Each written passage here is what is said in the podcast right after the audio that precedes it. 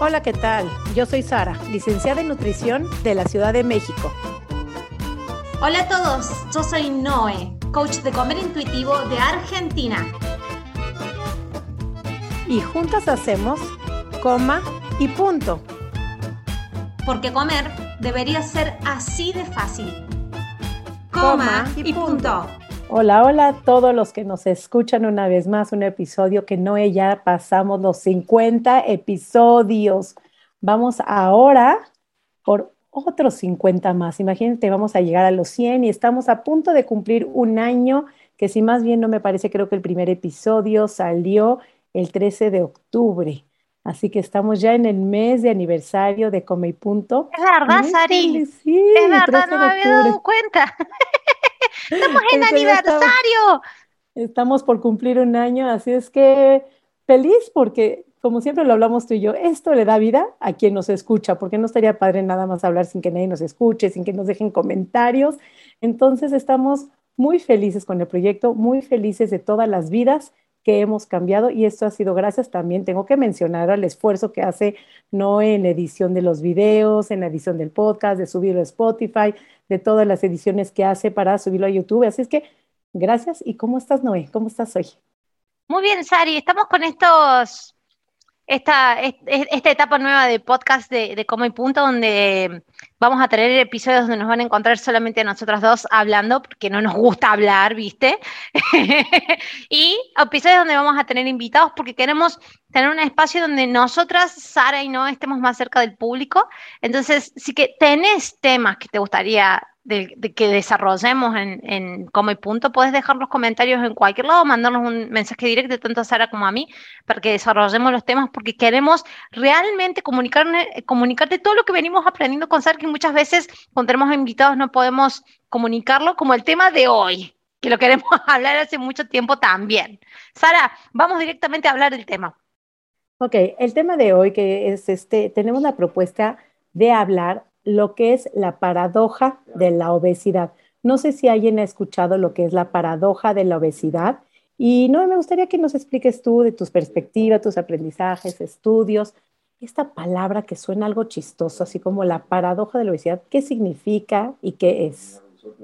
En realidad es un, término, eh, muchos, muchos dicen que no es científico y muchos dicen que es comprobable, porque causa controversia, como salud en todas las tallas, como todo este movimiento al que pertenecemos, causa controversia y esto también causa controversia.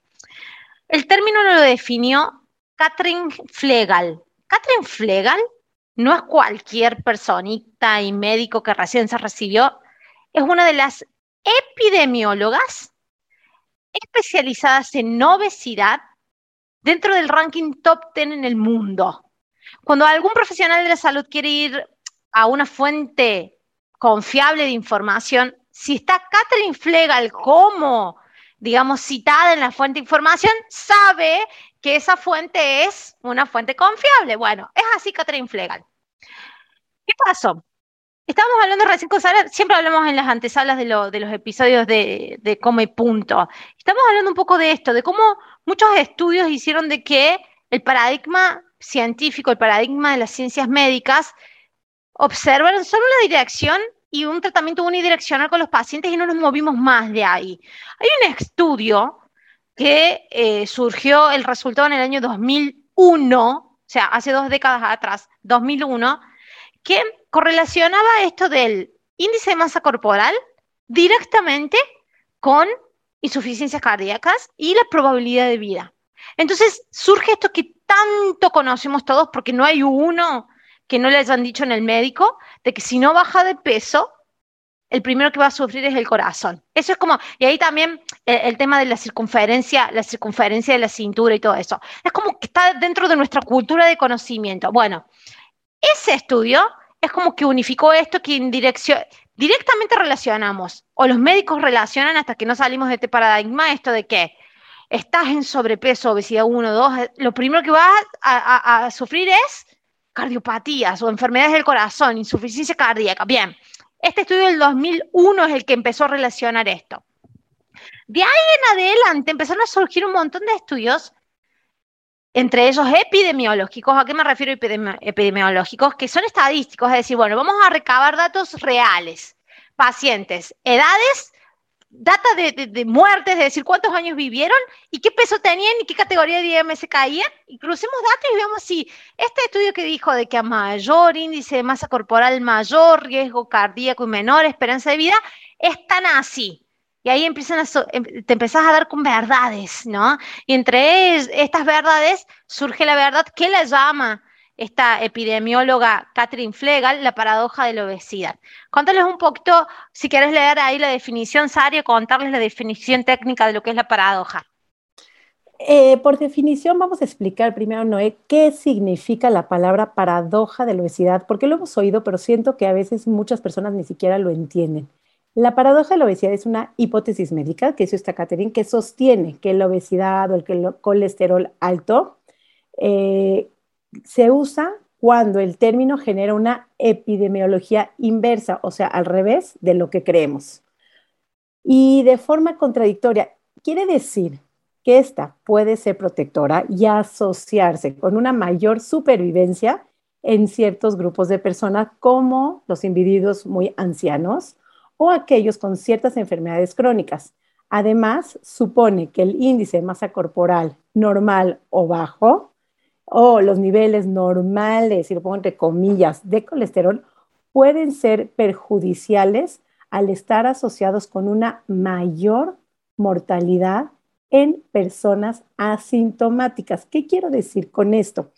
Que vamos a hablar de las personas ancianas. Personas ancianas que tienen o tuvieron toda su vida un índice de masa corporal en lo que va de 20 a 25, que es normal, su promedio de vida va disminuir o es menor a las personas que tienen un índice de masa corporal arriba de 25, que caerían en la categoría de 25 eh, de obesidad o sobrepeso. Quiere decir que en estudios médicos se ha hecho investigaciones donde demuestran científicamente hablando que las personas que están en sobrepeso, en la categoría sobrepeso, según el índice de masa corporal, que por cierto, quiero hacer aquí un disclaimer y acortar que ya tuvimos un episodio de lo que hablamos, lo que es el índice de masa corporal, si quieren ir dos, tres episodios para atrás, los pueden escuchar, pero hemos visto estudios científicos donde demuestran que las personas en la categoría de sobrepeso u obesidad tienen un mayor promedio de vida, una mayor porcentaje de vida que las personas que están en el normopeso o en el índice de masa corporal normal. Entonces, ¿qué quiere decir la terminología epidemiología inversa?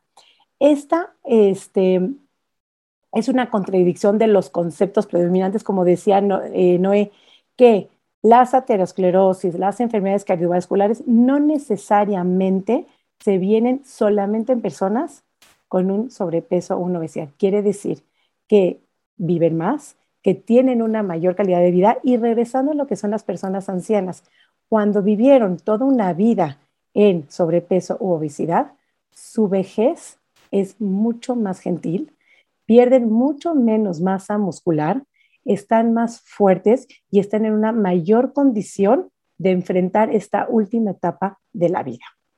Lo que, lo que se llama epidemiología inversa, Sari, es que, claro, mira, este estudio del 2001 que dijo IMC más alto, probabilidades de insuficiencia cardíaca más alta también. Entonces dijeron, demos vuelta a la ecuación. En vez de buscar a la persona por sobrepeso y obesidad y darle un pronóstico de que te vas a morir de una insuficiencia cardíaca, demos vuelta a la ecuación. Busquemos a las personas que realmente tuvieron insuficiencia cardíaca y veamos las características físicas que tenían, la probabilidad de vida. No hablan mucho de hábitos. Sí hay estudios que hablan de hábitos que se derivan de este estudio.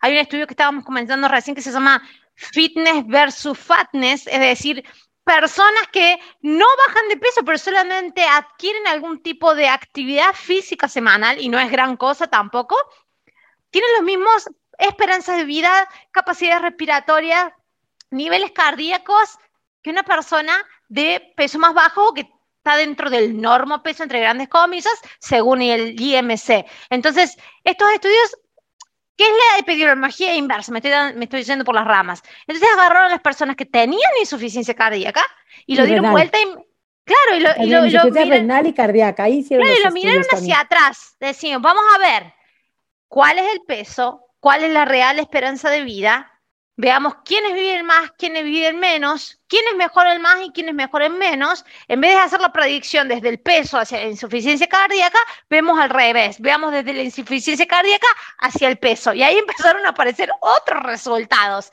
Y una de las primeras que se dio cuenta de esos resultados fue Catherine Flegal, te digo, como es eh, epidemióloga específica y especializada en obesidad, trabaja con muchísimos centros, entonces pudo hacer cruzas de datos. Escuchate estos, estos datos que te voy a tirar ahora, Sari, que los voy a ir leyendo, ¿cierto? Pacientes con insuficiencia cardíaca que tenían sobrepeso o obesidad, es decir, que estaban arriba de 28 en la escala de, en el índice de masa eh, corporal, presentaban una reducción de riesgos de mortalidad en comparación con su contrapartidas de menos de índice de masa corporal de cinco años más de vida. Es decir, que si teóricamente tenían más riesgo cardíaco, se supone de que tienen menos probabilidades de mantenerse en vida, ¿no? El riesgo cardíaco está muy ahí al de la mano con la muerte, ¿no? Entonces, empezaron a ver así, decir, ve, no, se, tienen sobrepeso y obesidad y tienen más esperanza de vida que los que tenían menos IMC. ¿Y qué es lo que vieron? Sí, los pacientes que estaban debajo del un, IMC debajo de 19, esos tenían una gran, gran probabilidad de muerte. Y la supervivencia de ellos sí bajaba muchísimo, muchísimo más probabilidades de insuficiencia cardíaca. ¿Escuchaste esto, Sari? Que aún los pacientes que tenían hasta 35 de índice de masa corporal. Y cuando hablamos de índice de masa corporal, el índice de masa corporal no mide ni ni composición corporal, no mide ni hábitos y no mide ningún tipo de historial y por eso siempre hablamos como obsoleto. Pero en todos los estudios científicos lo sigue utilizando como método de, categorización, ¿cierto? Hasta que en algún momento lo reformemos o lo, eh, lo dejemos de utilizar y empecemos a utilizar otras cosas. Pero, ¿qué es lo que pasó? Empiezan, nos empezamos a dar cuenta, hey, fíjate, bueno, ya sabemos la historia del índice de masa corporal, que arbitrariamente se cambió. Entonces esto tiene sentido. Si arriba de 28 tienen mucho más sobrevida y la evolución de la patología cardíaca tiene una, es más prometedora que pacientes con menos IMC, es decir, con peso normal. Es más, cuando te vas abajo del peso normal, empiezas a ver la incidencia de muerte mucho mayor que inclusive que los que tienen sobrepeso y obesidad que el IMC. Entonces, ¿qué podemos ver desde eso, Sari? Todo lo que se le adjudica a una persona, cada vez que una persona entra a un consultorio, la pesan y hacen un IMC, le dicen, tenés que bajar de peso por tu salud, la ponen en ese estado en que se siente enemistad con su cuerpo, no le gusta su cuerpo, tiene que hacer dieta. Ya sabemos los ciclos de dieta de dieta, descontrol, dieta, no dejo de, dejo de hacer dieta, empiezo a hacer fluctuaciones de, peso. Y que después empiezan a tener colesterol alto. No solamente, eh, digamos, pronóstico de falla cardíaca, sino colesterol alto, cortisol alto, eh, resistencia a la insulina, azúcar, la azúcar alta. ¿Por qué ocurre eso? ¿Es por el haberle dicho que baja de peso por su salud? Siendo de que los estudios dicen de que no, si damos vuelta y hacemos epidemiología inversa, eso no se nota en los casos reales. Entonces, ahí es donde caemos en lo que se llama estigma de peso. En realidad, hicimos que la salud de la persona empeorara con un pronóstico que realmente no se cumple en la realidad y que después sí de tantos años de intento con una fórmula que falla, que es las dietas, en tratar de dietar y bajar el peso del cuerpo, sí eventualmente tenemos una persona que sí está capaz que con sus valores y analíticas en sangre alterados, pero no por su peso, sino por todo el proceso que hizo para bajar su peso. claro, por el cortisol, el estigma que genera. Además, este, hay algo que dicen, las personas que han hecho muchas dietas, que pierden mucho de pesos, se ha visto que se van enfermando mucho más progresivamente. Se han hecho como muchos hallazgos, muchos estudios similares a otros tipos de corazón, digamos como en personas con obesidad 1, sobrepeso, tienen o grados más altos, estos aumentan su resistencia cuando han tenido una cirugía cardíaca. No se ha visto un aumento de mortalidad en personas con sobrepeso y obesidad, definitivamente. Otro estudio también encontró que hay una mejora en supervivencia en tratamientos mucho más agresivos en personas que están en un mayor peso. Entonces, es importante entender que la obesidad En esto, en esto, lo que se llama la paradoja de la obesidad, no existe. ¿Cuántas personas están completamente sanas? Y lo hemos hablado una y otra vez aquí en los episodios de Come Punto, que no tiene que ver igual a obesidad con enfermedad. Entonces, tenemos como por completo quitarlo de raíz y sobre lo que tú hablabas, ¿cuántas personas se les dice, tienes X diagnóstico? y probablemente, pues seguramente no pasas tres años, o te vas a morir, o no vas a poder tener una calidad de vida buena, o no vas a estar más cómoda. Entendemos, no estamos negando que es mucho más cómodo vivir en un cuerpo delgado, eso no se niega. El vivir en un cuerpo más grande sí genera cierta incomodidad por N cantidad de veces y las personas que viven en un cuerpo gordo perfectamente lo saben, no tenemos que explicarles lo que es las, pues hay muchos privilegios que pierden, que no tienen esos privilegios. Sin embargo, si tú ya habitas en un cuerpo grande, pero gozas de perfecta salud, no te está pasando nada malo es perfectamente normal que vivas en un cuerpo grande y que tengas perfecta salud. Ahora, si también tu colesterol está alto o tus niveles de azúcar están altos o lo que sea, no quiere decir que sucedió porque estás habitando un cuerpo grande o porque eres gorda, se te subió el azúcar.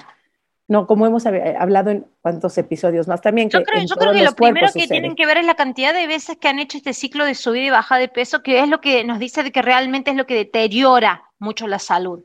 ¿Cuántas veces he hecho ese efecto rebote? Eso es lo que, deteriora muchísimo todo lo que es el equilibrio hormonal. Y el, deterioro, digamos, de la salud y metabólicamente también. Entonces, primero esto, es decir, he hecho un rebote de peso, voy al médico a tener control general. Lo primero que me dice bajar de peso porque tus analíticas están así, así, así, así, así. ¿Se lo voy a adjudicar al peso que tengo hoy o se lo voy a adjudicar a la cantidad de veces que he subido y bajado de peso que los estudios lo que nos dicen que eso es lo que perjudica tus analíticas en sangre. Entonces, lo primero que tenés en cuenta, porque te lo van a seguir diciendo. Si habitas en cuerpo grande, vas a ir al médico, te lo van a seguir diciendo. La cuestión es que primero, vos le puedes hablar al médico, capaz que tengas, eh, eh, digamos, cartitas o respuestas ya automatizadas que las saques del bolsillo como para tenerlas automáticas ahí para responderle al médico, o que también veas esto. Y si se lo puedes comunicar a tu médico, comunícatelo. Tuve un aumento de peso ahora, por la cantidad de dietas que he hecho toda mi vida y eso es lo que me trajo a la situación que está, estoy hoy. Porque si el médico te dice baje de peso por su salud y lo primero que le puedes decir es he hecho 10.500 veces esto de bajar de peso por mi salud y estoy con más peso que nunca por la cantidad de veces que he intentado bajar de peso y me he dado cuenta que eso no es la subida y cantidad de bajadas de peso y la cantidad de capaz que cosas que he tomado para bajar de peso, lo que me trajo a esta situación de que usted cree que se resuelve con otra baja de peso, primero pregúntate eso y segundo, capaz de que no hubiera necesitado la primera vez que te dijeron que tenías que bajar de peso, bajar de peso. No lo necesitabas. Porque si te lo dijeron la primera vez con que puede ser que en el futuro, porque ahí empezamos mucho, ahí empiezan muchos, en la infancia o en la adolescencia, hágale bajar de peso a su hijo porque va a ser una persona enferma cuando sea más grande. Desde ahí, y si te tocó desde siendo adulto esto de que te dijeron bajar de peso por tu salud, puede que en ese momento no, o sea, en ese momento todas tus analíticas estaban bien, entonces no necesitabas bajar de peso. Y ahí es donde empezamos. pasa, pasa, pasa. Pues cuando nos vamos a los primeros, primeros, primeros, pasa eso, Sari. estaba todo bien. bien. Estaba yo sana, estaba bien, ni siquiera estaba tan gorda, pero fue como por esa gordofobia o falta de dismorfia de la imagen corporal que tenía yo conmigo misma, o falta que la mamá te dijo algo, que, te, que tuviste ahí el choque ¿Sabes qué? Creo que fue con la adolescencia cuando no resuelves tu crecimiento normal, natural, cuando tienes ciertas expectativas, de influencia, de lo que ves, que te comparas con tus amiguitas, si eres la más alta, cualquier cosa que suceda, ahí es cuando se rompe esa relación con el cuerpo y entonces empiezas a buscarle y un doctor que te diga que estás creciendo demasiado o que tienes este, si eres gorda seguramente te vas a enfermar o que te prometen que si estás, no sé, estoy pensando en un paciente con un índice de masa corporal de arriba de 40 que les prometen que si no se hacen un bypass o no, o si no hacen dieta no van a poder vivir y no tienen derecho de vivir con una buena calidad de vida. Entonces, ahí es cuando empiezan a perder la salud. Simplemente con que te digan la mala noticia de que no vas a tener una buena calidad de vida, entras en shock. O sea, ya entras en frustración, entras en shock. Entonces, ese estigma de peso, ese genera, que generas cortisol. O sea, tú piénsate, cuando vas al doctor y te dice nada más, o sea, imagínate el momento, tienes tu colesterol alto, es un hueco en el estómago espantoso, ya empiezas a pensar qué tienes que hacer, qué dieta hacer, qué comer, qué dejar de comer. lejos, Ari, es lo que estábamos hablando el otro día, a mí me da colesterol alto siempre. Siempre. Por eso lo mencioné he estado, justo. Desde, he estado desde, desde que soy chica el colesterol he tenido alto y presión baja. Colesterol alto y presión baja. Pero colesterol alto, vos lo viste en mis análisis, son dos puntitos, nomás que cuando, eh, fíjate, fui a la neumonóloga por mi neumonía y, me dice, está colesterol alto, está todo bien, todos los otros análisis, y tengo dos puntitos más arriba del límite y dice colesterol alto. Me dice, ¿qué es lo que estás haciendo? Le digo, he venido tomando corticoides, digamos, tres meses corticoides. No puede ser que eso haya influido también, porque lo primero que te preguntan es si has aumentado el peso, si, si cómo estás comiendo, entonces... Claro, todo con el peso o con la comida, nada más peso comida. No, pero impresionante porque me tocó ahora con una neumonóloga. con una neumonóloga. Entonces ahí nomás le paré el carro. Encima se le tenía que parar el carro en portugués. Como que. Y estaba Fabi ahí conmigo y me miró. Y yo, viste, lo primero que me miró cuando me preguntó de mi hijo del colesterol, lo miré así como, como fuerte. Estás comiendo de más, claro, claro, claro. Entonces digo, mira, ah, estoy tomando corticoides, le, he pasado muy bien, creo, a todos los corticoides que me han dado y aún así mi cuerpo ha respondido de 10. No tengo ninguno de los otros análisis dado vuelta porque los corticoides puedes tener anemia, puedes tener un montón, los eh, corticoides son destructivos, ¿no? Claro, de todo. Hasta podría haber aumentado de peso con el corticoide. Pero lo primero que vio era del colesterol alto y yo estoy sin poder respirar y eso vio el colesterol alto. y iba para ahí la conversación. Entonces, fíjate, te dicen el colesterol alto, te ponen loco. Es más, personas no van al médico porque saben de que les van a decir tenés que bajar de peso. Entonces, dejas de ver cualquier otra cosa. Imagínate si alguien está con falta de aire, está con esta disnea y tiene una neumonía y deja de ir al médico porque le van a decir su colesterol está alto, su cortisol está alto y usted tiene sobrepeso, entonces tiene que bajar de peso para empezar a respirar. Te vas a morir. Totalmente. Una insuficiencia respiratoria. 100%, pero de la sensación de que no puedes respirar, de que te sientes mal y además te suman, te suman el de tienes el colesterol alto, la angustia que sientes uno y lo primero que se viene en la mente es, Chan, ¿qué dejo de comer? ¿Qué ejercicio hacer? ¿Qué carnes quito? ¿Qué huevo quito? ¿Y cuánto ejercicio hago para empezar a generar y quemar calorías, energía para poder cambiar esos datitos. Claro que todos queremos estar en niveles normales. Te genera eso. Mira, genera mucha angustia, totalmente. Ahí nomás te, me comunico con vos, tengo el colesterol alto. Puede ser por la cantidad de corticoides que estoy tomando. A ver, mándame los resultados. Me dice la salita, todo bien, tus resultados. Tranquila, dos puntos de no hace diferencia. Acuérdate que también siempre es un rango, no tiene que estar así como por dos puntitos. a veces fíjate, fíjate lo que, te, lo que produce. Porque primero, estás con, un, con, con, una, con una, toda una sintomatología que te causa un discomfort. Yo no estoy cómoda porque tengo que andar haciendo un esfuerzo para respirar. No estoy cómoda. Entonces me dice el colesterol y te lo mando a vos. Pues digo, claro, o sea, puedo estar haciendo algo, puedo estar yo sumando a este disconfort que tengo respiratorio, que se traduce en toda mi vida, se traduce en mi nivel emocional, se traduce en la irritabilidad con que algunas veces estoy, la ansiedad, porque tengo que estar constantemente recordándome que tengo que respirar profundo porque siento de que no tengo aire suficiente. Entonces, digo, pucha, el colesterol alto, lo estoy provocando, hasta em, empezás a sentir lo estoy provocando yo. Entonces, con comida con, encima con comida. Con comida, todo Entonces, se con comida. comida. Entonces, fíjate, este estudio del 2001 hizo esta eh, relación, que es, es una relación tan absurda de agarramos categorías del IMC y hacemos una predicción de cuánto se, de, de, la predicción de vida, de cuánto pueden vivir si tienen, o, que les va a dar un ataque cardíaco o una insuficiencia cardíaca, arteriosclerosis, algo así. un, infarto, isquemia cardíaca. Según el IMC, es lo más arbitrario, es nefasto. Pero bueno, los estudios científicos cruzan variables. Lo contrario. Y, y, después cuando diste, diste, vuelta las, las, variables y dijiste, no, agarramos realmente a las personas que tienen insuficiencia cardíaca y veamos realmente desde dónde vienen, qué peso tienen, qué índice de masa corporal tienen, qué estilo de vida tienen, y nos, te encuentras con otra cosa totalmente diferente que no era así tan erático como dijeron, pero vos al médico te seguís encontrando con eso. ¿Por qué?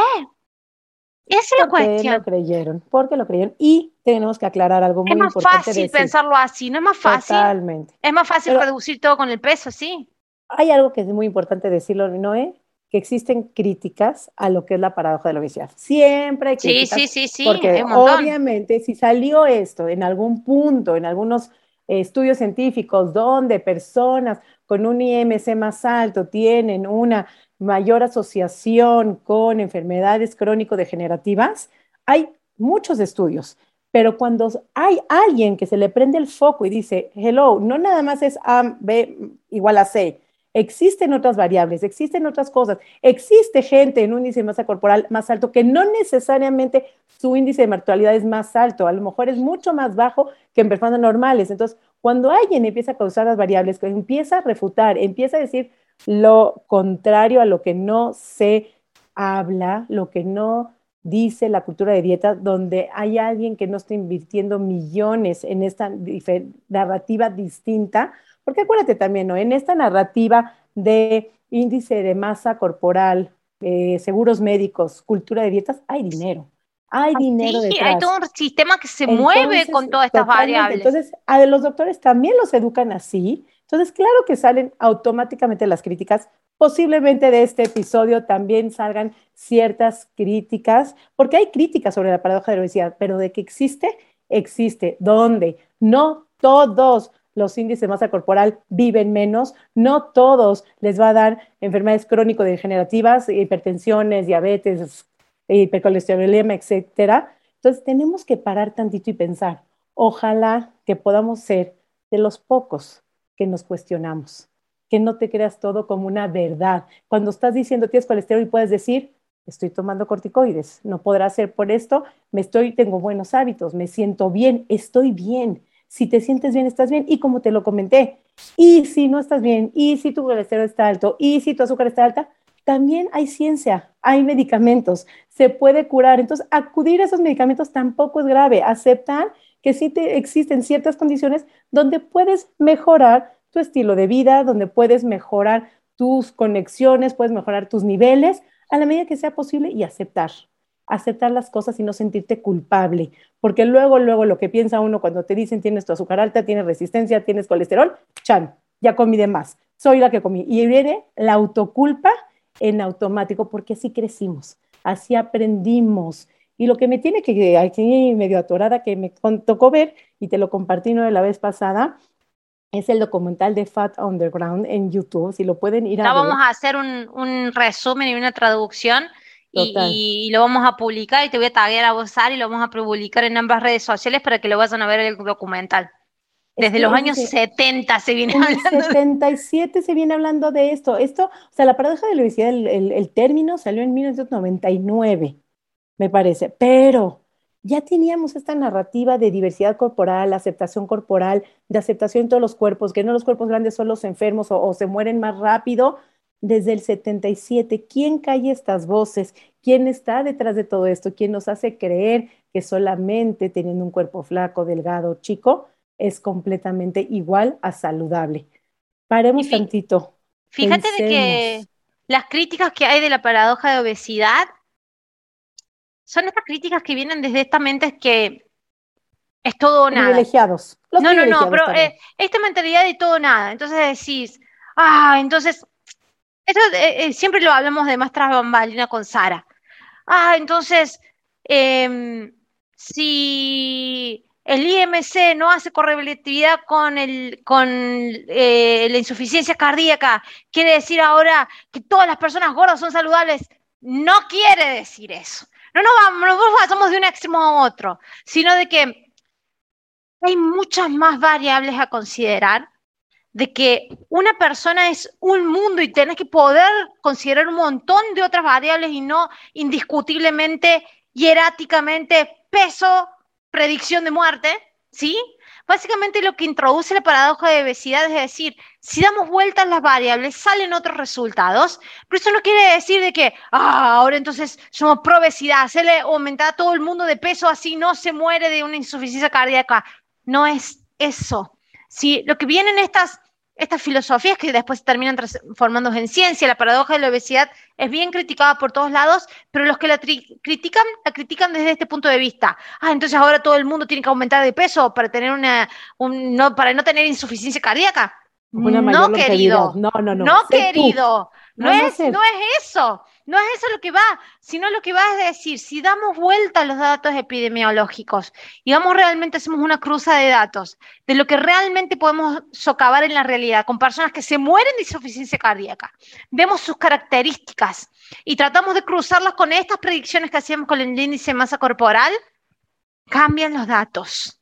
La realidad dice diferente. Entonces, ¿qué podemos aprender en el medio?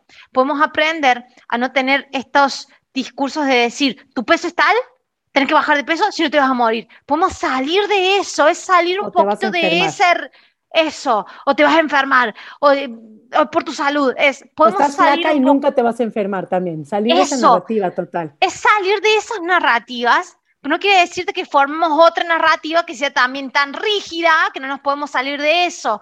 La idea del cuestionamiento es poder estar tan abiertos a ver de que hay tantas variables de que puede ser esa variable que no estás considerando, lo que está influyendo o lo que haga que se cierre el círculo de un caso clínico en un paciente, por ejemplo.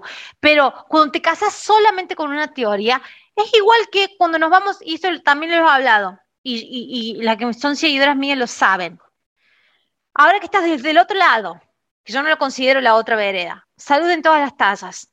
Yo no voy a utilizar los mismos métodos que utiliza la, la cultura de dieta para comunicar lo de culturas de todas las, eh, lo de salud en todas las tasas. ¿A qué me refiero? Yo no me voy a condenar a las personas que hacen dieta, porque las que desde la cultura de dieta condenaban a las que no hacían dieta. Entonces yo no quiero utilizar la misma herramienta. Quiero decir, es esto lo que conozco yo ahora. ¿Podés vos tratar de ver esto, si te viene bien o no? No te estoy juzgando ahora porque no, compartís lo que yo creo. No, no quiero que dejes de hacer las cosas que estás haciendo. Estoy diciendo, esto es lo que se conoce ahora, es lo que yo conozco ahora, es esta mi experiencia de vida, es esta la experiencia de vida de muchas personas. Escúchalo, ¿te sirve? ¿Te suena? Sé parte, si quieres ser parte. ¿Es lo único que hay? No, es acá el fin y es la epítome y es, y es todo lo que hay para conocer, esta es la panacea que va a salir a todo el mundo. No, porque seguimos en construcción y seguimos conociendo más cosas. Entonces, cuando hablamos de estas teorías que se salen de la norma, lo que te están diciendo es que no, no te pongas en otra norma que es hierática y de ahí no te sale nada. Encontraste, esto Tony Robbins lo hablaba así, mira, te lo voy a simbolizar.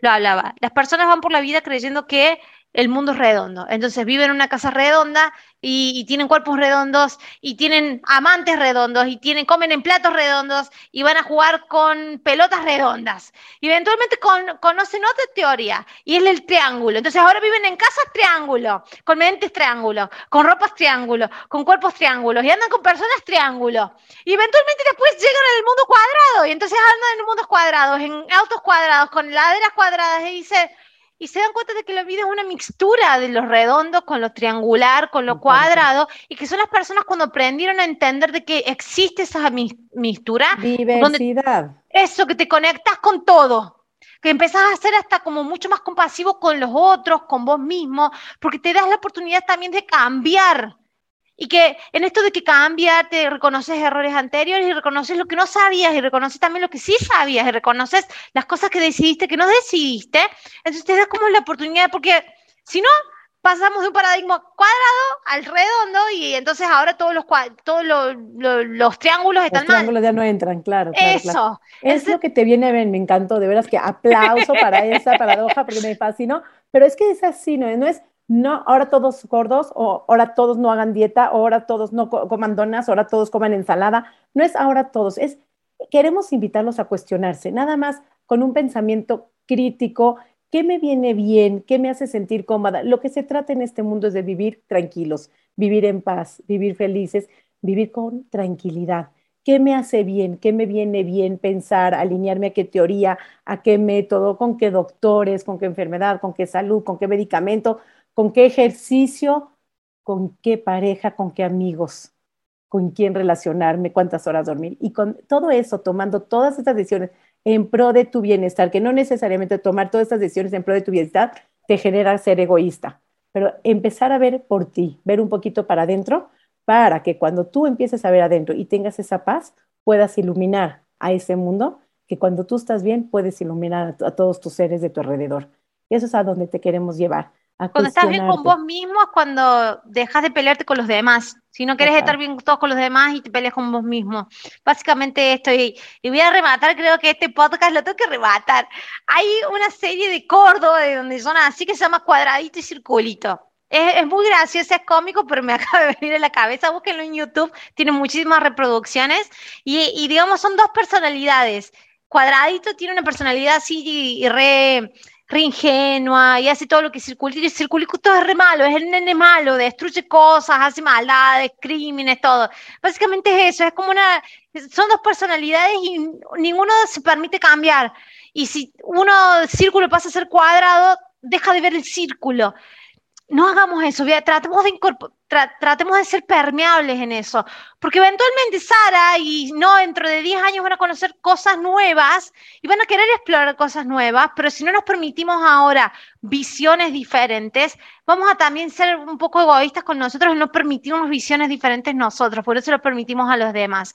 Entonces, busca esto de la paradoja de la obesidad si te hace eh, sentido, busca la Catherine Flegal, busca su historial, fíjate qué es lo que ella propuso, fíjate los estudios que presentó, los datos que cruzó, fíjate si te hace sentido o no, y fíjate todos los, estudios que se hicieron en consecuencia de esto, como el de fitness versus fatness o fitness y fatness, y, un montón de, estudios que se hicieron con respecto a hábitos y no peso, y ahí se nació mucho, digo, que creo que es el caldo de fervor de salud en todas las tasas, fue en todas estas dos eh, discusión y estudios que dijeron, no es el peso, capaz que son más bien hábitos, y ni siquiera estos hábitos de vida saludable tan estrictos, sino en una conexión y conocimiento de uno mismo. Entonces, que esto te sirva solamente si sos profesional de la salud para investigar un poquito más y conocer otra bocina, y si sos un mero mortal, doña Rosa, que solamente le interesa para su conocimiento personal y crecimiento personal, espero que hayas sumado valor a tu vida y, y que te abra un poquito más esto de decir, considerar otras variables. Hay todo un mundo todavía por descubrir. Totalmente. Y siempre me gusta terminar este episodio diciendo, lo que es flexible no se rompe.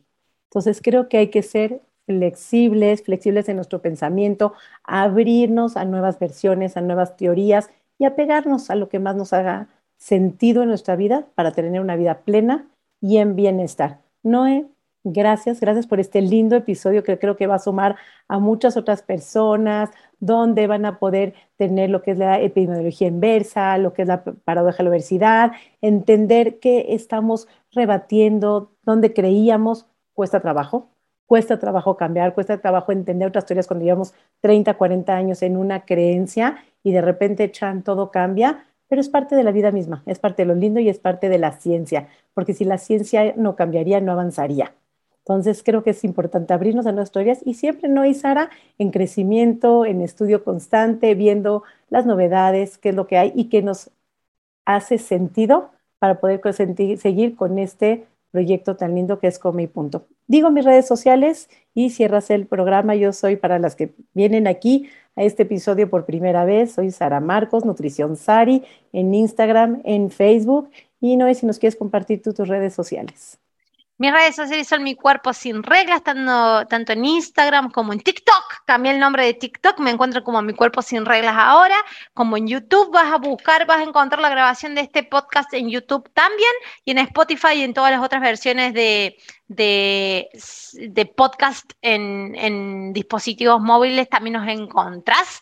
Muchas gracias por este tiempo compartido. Hasta hasta el próximo episodio. No sé qué día nos va a escuchar, pero hasta el próximo. Y, Gracias y recomiéndelo. Si sabes que alguien le puede escuchar, es importante que lo pases la voz, que lo recomiendes y que nos dejes tus comentarios. Mandáselo a alguien que sea profesional de la salud y que esto le explote la cabeza, que nos ponga ahí un comentario y decir, chicas, no, lo que están hablando está mal, fíjate este estudio, nos encanta cuando nos ponen más estudios y nos dicen, no, fíjate esta otra variable, porque se abre ahí el campo de juego y tenemos mucho más temas para seguir haciendo podcast.